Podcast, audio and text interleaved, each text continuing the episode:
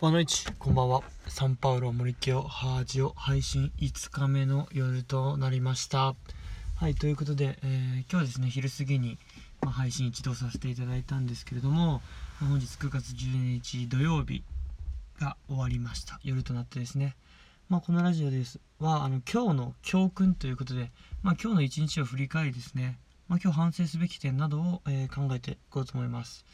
ということで、まあ、昼の部のラジオ放送でも言ったんですけれども、まあ、今日朝からのスタートはですね、まあ、非常に良かったです。まあ、午前中から、まあ、昼の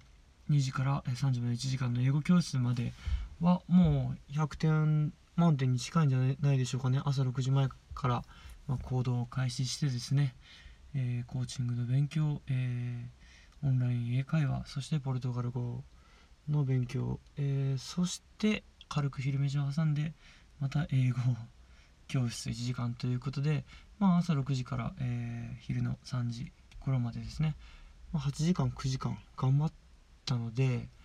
まあ、非常に良かったのかなと。もう本当に自分のための、うん、学びっていうか自分のため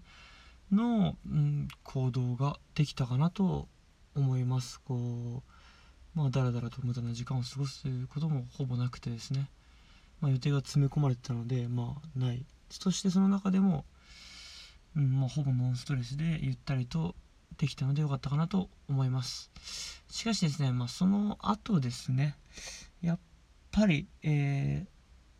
まあ、英語教室まで終わってですね3時過ぎから少しまあゆっくりして、まあ、ドライブなどをして、まあ、自分の家まで帰ってきました。で実はですねまあ僕はその、まあ、自分がやりたいこと長期的に見ても絶対必要だと思う、まあ、やりたいこと。まあよく言われるところ大きな石の部分ですね。っていうのをまあ優先的にやりました。朝からですね、まあ、その結果ですねやっぱりこう目の前の小さなタスク小さな石というかでもやらなきゃいけないんですよ。緊急度も高くてえー、て言うんですか。忘れましたね。緊急度重要度ともに高いやるべき目の前のタスクができてないんです。実は僕。緊急度が高くなくて重要度が高いものを先にきっちりやったのはいいんですが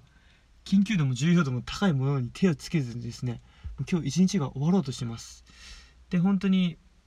僕がこう教訓反省すべき点としては夕方の過ごし方かなと。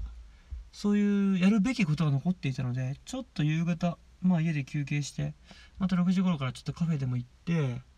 まあ、取り組もうかなと思ってたんですが、まあ、見事にだらけましたよね。で、まあ、実際朝6時前からこうやってやっぱ頑張ってるんでやっぱ体のエネルギーマネジメント的にっていうかキャパシティ的に、まあ、まあ HP ももうほぼほぼ済んでいたんだと。いうことをやっぱ痛感させられました。なんか変にこう楽観視していたというか、まあ、自分に期待してたというか、まあ、いつもこのパターンでこうやっぱ何事も成し遂げれないってことが多いんですけどそこはすごく反省すべき点だなと思いました。でではどうするか。っていうところですね考えたところ、まあ、今日3時に英語教室が終わりましたと。でちょろっとですね、まあ、海を見たりしてゆっくりドライブをして、まあ、4時過ぎに帰ってきたんですけれども、まあ、そこでもう帰る必要なかったのかなと、まあ、帰ったとしてもすぐあの行きつけの、まあ、銭湯というか温泉というかサウナというかそこに行って一旦こう汗を流すリラックスをする。でまあサウナでもバッとこうピシッとですね、まあ、汗をかいてまあ5時過ぎなのか5時半なのか分かりませんが6時前ぐらいに上がってきてもう6時に軽く夕食を食べてしまっておけばですねもう6時過ぎに寮に帰った時にはあとは寝るだけ状態なんですよね。その状態をもっと早く作りたかった。そう思いました。やっぱねあとは寝るだけ状態をどれだけ早く作れるかって非常に豊かだと思うんですよね。で特にこう、まあ、僕ずっと野球やってたので感じることとしてはやっぱ昼過ぎとかに野球終わったらもう必然的にシャワーとか浴びるじゃないですか。でご飯とか食べちゃえばもうあとはリラックスするだけ状態みたいなあとは寝るだけみたいな時間。ってめちゃくちゃいいんですよね。別に本当に疲れたらそのままダラダラとして早く寝ればいいですし、うん、なんかまあ元気があれば本読んだりとかなんかやることやったりとかできると思いますし。できるんですよね。あとは寝るだけ状態にしてご飯と風呂を早く済ませておけばですね。ただご飯と風呂を済ませてない状態でゆっくりするっていうのが一番ダメ。うん。そこがね一番生産性が上がらないっていうか一番もったいない過ごし方だなと。まあそれはもう平日でも言える言えるんですけどもうなるべくご飯と風呂は済ませてしまうと。もう一日仕事とか頑張ってきてそのままの感じで頑張れないんですよ。もう自分はもう自分という人間は頑張れないってことは分かってるんで。まずはもうご飯と風呂をパッと済ませることだけに集中してやってしまうと。その後もし力が残っていればいろいろやればいいですしあ無理だなと思えばもう早く寝ることを選択する。もう夜9時前でもいいんです。ね。そしたら明日の朝の時間有効活用できる。ね。本当にご飯も風呂も済まさずにダラダラ